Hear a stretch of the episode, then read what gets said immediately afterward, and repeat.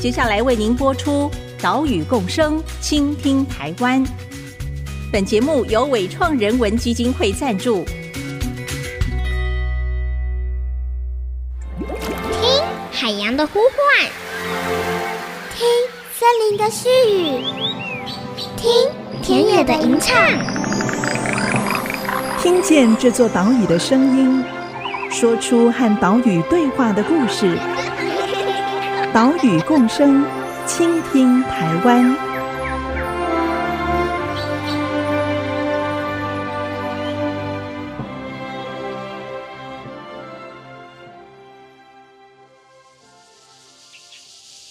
这是九月份早上八点半，台东池上野湾野生动物保育协会外面空地的声音。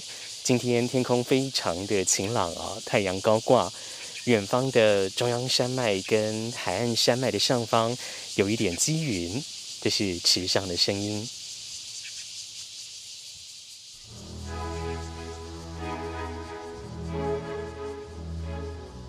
Hello，大家好，这里是 IC 之音 FM 九七点五岛屿共生，倾听台湾，我是袁长杰。我们的节目是在每个礼拜三上午七点半首播。如果呢，你是使用 Apple Podcast、Google Podcast 以及 Spotify 聆听的朋友，也欢迎你按一下订阅，收听更方便。上个礼拜，我们带大家前往台东的池上，拜访东部第一间野生动物急救站，好，也就是野湾野生动物救伤暨复健中心。齐梦柔秘书长，他在二零一五年在屏科大野生动物收容中心任职的时候。有一天呢，接到了台东县政府来电说，哦，有一只山羌是被流浪犬咬得全身是伤，奄奄一息，但是两边都没有人力来运送山羌。等到他晚上结束工作，赶到屏东，接到山羌再回来屏东，已经是半夜了。这时候，山羌也只剩下微弱的心跳，最后就只能。让他安乐死。这段经验呢、让齐梦柔秘书长思考，在台湾的东部，哎，也应该要有一座野生动物救伤中心啊。所以呢，他就跟几位志同道合的朋友一起成立了野湾野生动物保育协会。他们全台跑透透，来演讲、倡议、募款。好不容易呢，在去年八月份，野湾野生动物救伤中心就在台东池上正式开幕营运了。到现在，他们营运也已经满一年。所以呢，今天我们就继续带你来聆听野湾的故事，来了解他们要跟大家沟通哪一些观念跟想法，还有呢，他们是如何透过医疗让人类跟野生动物可以和谐共生。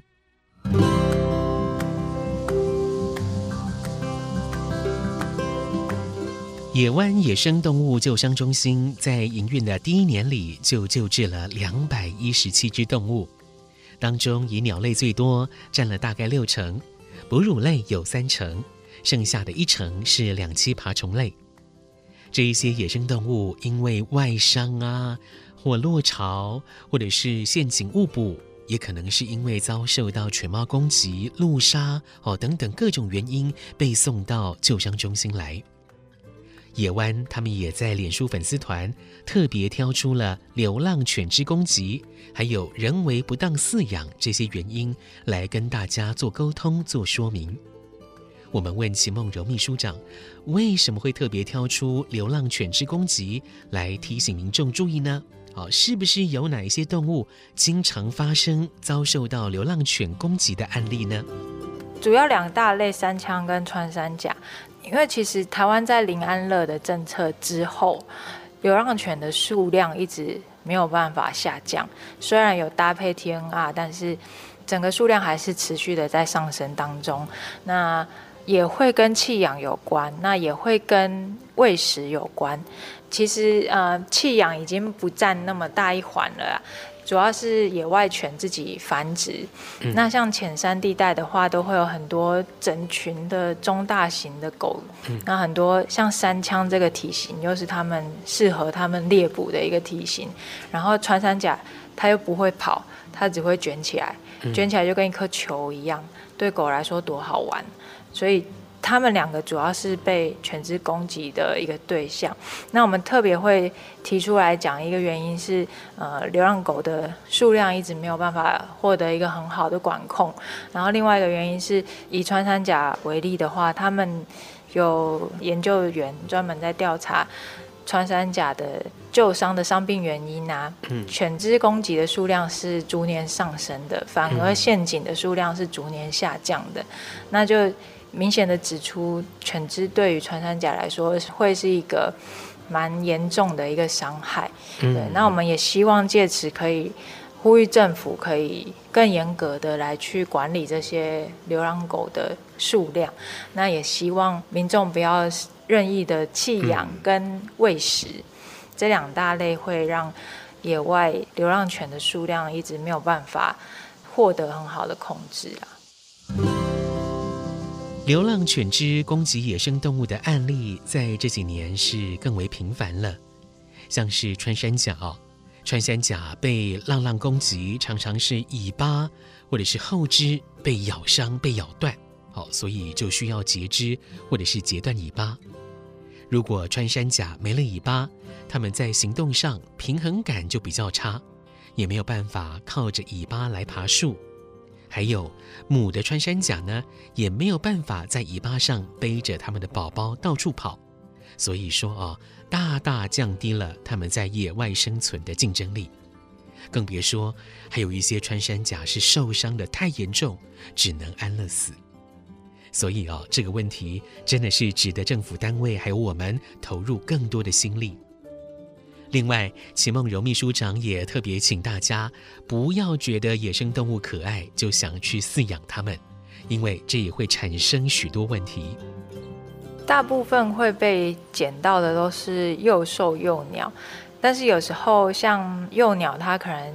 呃，会落巢，或者是它正在学飞，其实它的亲鸟都在附近照顾。就是通常我们会请民众说，你先观察一下，除非真的没有青鸟来接它，或者是附近有流浪犬猫可能会攻击的话，那可以把它移到一个比较安全的地方，因为他们透过叫声，青鸟还是找得到小鸟，让妈妈自己带，它会比较长得比较好，然后学的也比较快，但是。其实这个观念还没有很普遍的被大众知道。大部分的人看到动物在地上，他就会很直觉的觉得它是不是需要帮助，那就捡回家养。那在台湾的话，大部分人捡到鸟都会直接去鸟店问说，我要怎么养它？但其实鸟店主要是贩售一些宠物鸟，呃，饲料。也不是那么适合我们一般的野鸟，通常有时候会养一养就营养不均衡，导致它可能软脚啊，或者是长不好啊，然后这时候大家才会想到要向医生求援，向兽医求援。那有一些动物医院就会说：“哎，你这个是野鸟啊，那是不是可以送去救伤中心？”那在辗转送到我们手上的时候。有些已经救不活了，或者是有些整个骨架都已经歪掉，它就算活下来，它未来也没办法飞，也没办法好好走路。有些可能就会面临到最后可能需要安乐死，因为它也没有办法正常的生活。那不管是幼兽或者是幼鸟，都有这样子的情况发生。像白鼻心也是很多人发现的一个动物，它们整窝可能两三只，然后妈妈可能去外面觅食。一回来发现，哎，整窝小朋友都不见了，嗯、就是被人看到说，哎，怎么有一窝小朋友在这边？那我先把它带回去养好了。你刚看到我们那个整个营养的食物的调配，就知道野生动物没有那么好养，大部分都会造成他们可能。本来是健康的身体，后来都被养坏了，然后再送过来。对，所以这个部分我们会特别的去呼吁，真的需要救治的时候，我们才做介入，而不是一发现动物就需要把它送到救伤中心来。我们对野生动物不了解，不清楚它们需要什么样的食物，需要什么样的营养，需要怎样的活动空间，还有哦，传染病等等，都是问题。像是民众常常捡食饲养的是鸟类，野湾救援中心啊，他们其实是为鸟类备妥了两柜子的饲料，还有营养补充品。我们来听廖朝胜保育员的说明。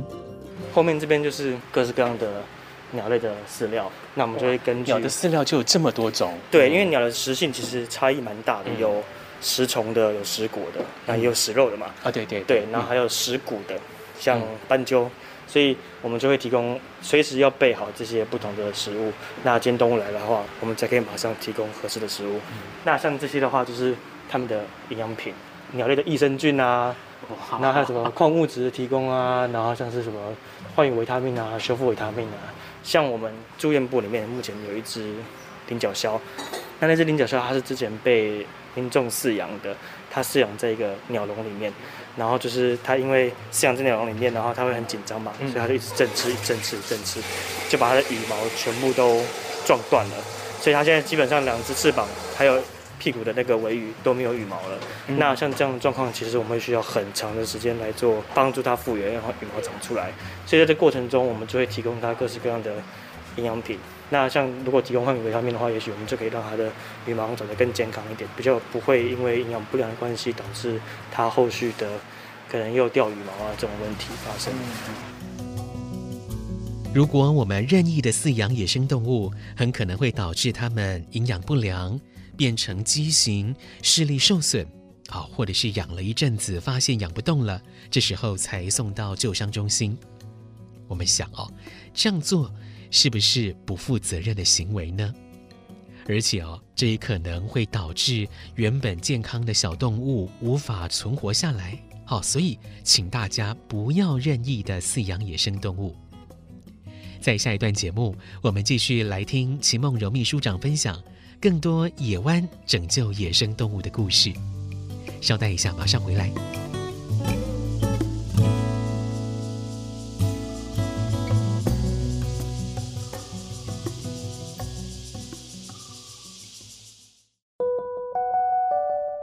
之前在崁顶部落发现一只中陷阱的熊，台湾黑熊。哦、那它比较惨的是，它在它应该是在陷阱上又被。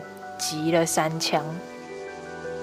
IC 之音 FM 九七点五，这里是岛屿共生，倾听台湾，我是袁长杰。我们刚刚听到的是野湾野生动物保育协会的齐梦柔秘书长谈到去年底救治的一只台湾黑熊，哦，大概两岁大，我们就叫它坎顶小熊。坎顶小熊呢，是在去年十二月十号这天受伤的。他不止中了山猪吊陷阱，身上还被击中了三枪。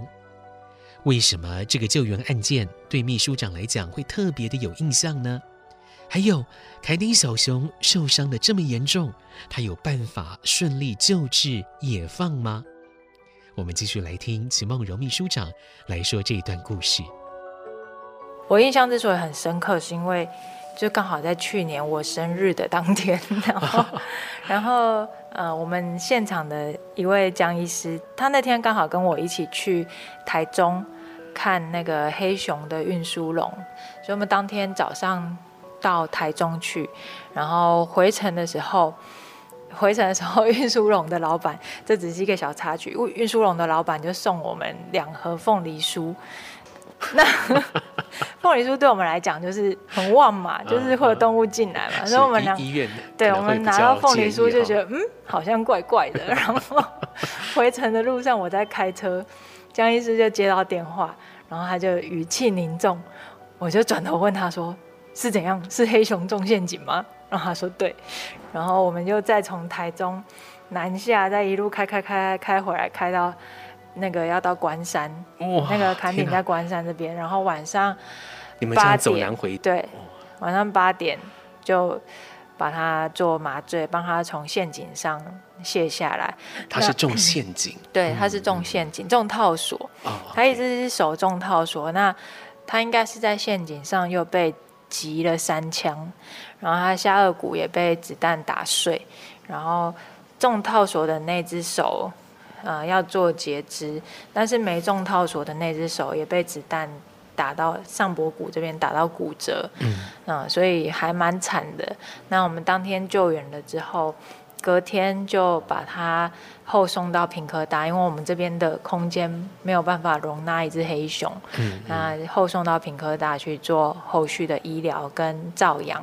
嗯，前一阵子它经过八个月的休养的时间，让它整个骨折处都已经修复了，然后它的截肢也都已经就是阶段的地方也都已经复原了，然后他。还会爬树，oh. 嗯，那就还不错。它还可以在树上筑巢，然后它找食物吃的，那个行动的能力也都有达到野放的评估的标准。嗯、mm -hmm. 嗯，所以前一阵子我们就去屏科大接它，把它接回来做野放。嗯嗯嗯，就是一个印象真的是蛮深刻的，因为他那天在陷阱上一点都不凶，你就觉得哎，他怎么？我们人靠近，准备要吹箭，他一点都没有要威吓，或者是做事要攻击的样子。因为通常熊在陷阱上，无论大熊小熊都会紧张，对，都会拼了命想要逃离现场，然后对我们做出一些攻击的一些动作。但他完全没有，就是把他马倒了之后拉出来，才发现，天哪，他真的很惨，就是很惨的一些伤势在他身上发生。然后你就会觉得。一只这么可爱的小黑熊，怎么会有人狠得下心对它做这种事情？那这件事情又其实就发生在离我们很近的地方，所以我们就会让我觉得感触蛮深，然后也会觉得持续做野生动物救伤这件事情其实是对的。我们不仅是对一个生命负责，然后也是对我们这片土地的一个回馈。我们既然利用了这片土地，我们希望能够保存下来，然后让跟我们居住在同一片土地上的这些动物们，他们也有一个很安全的家园可以去存活。嗯，这是我们最想要达到的目的。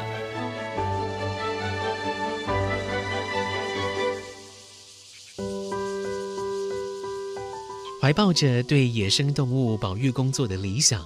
野湾野生动物救援中心，他们努力的营运，这一路上也受到了许多人、许多单位的支持，像是林务局跟台东县政府有经费挹注，还有好多的民众热心捐款，有人呢捐动物的食物、营养品，捐鸟类或者是爬虫类他们要吃的老鼠啊，他们呢也在和泰汽车的帮助之下，打造了一台行动医疗车。好，这是台湾第一台专门来救治野生动物的医疗车。不过，秘书长也强调，救伤工作只是野生动物保育的后端，要停止悲剧的发生，就必须从前端的教育来着手，而这也是野湾未来一年的重点工作。像明年的话，我们会把重点放在教育回廊的参访。今年我们会把整个教育回廊建置起来，就是从大门口进来的大厅，然后沿着楼梯上来，那到诊疗室旁边的走廊，然后一直延伸到露台上，就可以看到诊疗室里面的一些工作的画面。那这整个教育回廊建置起来之后，明年我们会开放。呃，民众做预约可以进来做参访，然后我们会训练志工做解说。然后另外还有一个部分，主要也是比较偏向保育教育的部分。我们有跟东部这边的一些中小学去合作，我们会做到校宣传，然后也会将嗯和泰汽车捐给我们的那台行动医疗车开到现场，让小朋友可以呃实际的看到野生动物救援的一个部分。就是怎么我们怎么做野外救援啊？车上有哪些设备？我们现场就可以帮动物做哪些处理，让小朋友可以更贴近知道说哦，原来。那我们平常看到的动物不是只有狗猫而已，我们认识的动物不是只有狗猫，我们也可以更加了解我们身边的野生动物，也不单单只是去动物园才可以看得到野生动物。嗯，希望从小就有这样子的培养，把这个观念教给他们，让我们的下一代可以更重视野生动物这一块。是，也是一个生命教育嘛。对对。除了对外向民众的宣导教育之外，对内野湾他们也正准备进行志工训练，改善人力现况。因为其实我们今年就有展开志工的招募计划、志工的培训计划，但是因为疫情的关系，所以暂时停摆。所以我们明年也会展开志工的培训计划，已经有不少人来报名。嗯嗯，所以那这个志工他们是要负责什么样的内容呢？我们会有分成解说志工跟照养志工。那解说志工主要就是。做教育回廊的解说，还有跟参访团体的解说。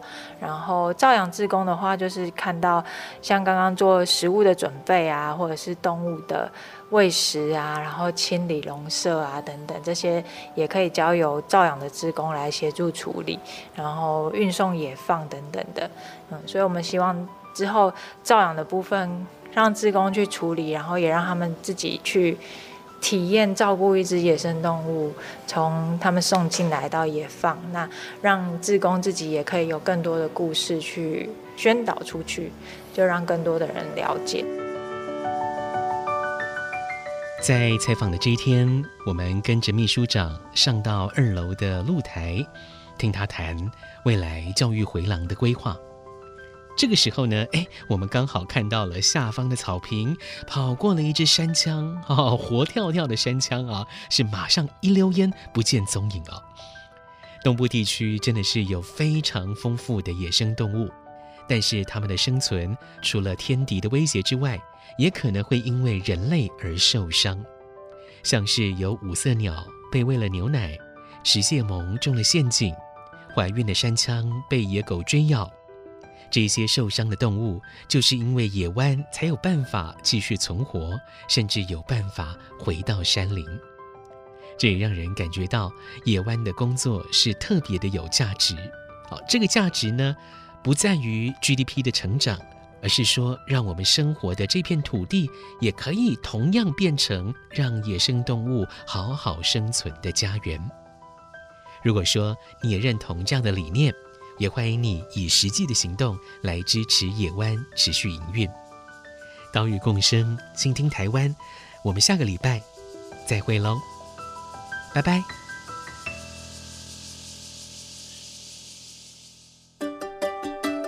岛屿行动家，大家好，我是野湾野生动物保育协会的秘书长齐梦柔。随着现在疫情虽然稳定，但我们还是每天都需要。戴着口罩出门，请大家可以妥善的把不用的口罩丢弃到垃圾桶里面，或者是再更确实一点，可以把口罩的绳子剪断，这样避免动物不小心去缠绕到口罩而造成它们的伤害。那确实的丢弃也可以减少传染性疾病的一些传播。本节目由伟创人文基金会赞助播出。伟创人文基金会秉持永续的经营承诺，邀请您一同为这片土地发声，促进人与自然的平衡与和谐。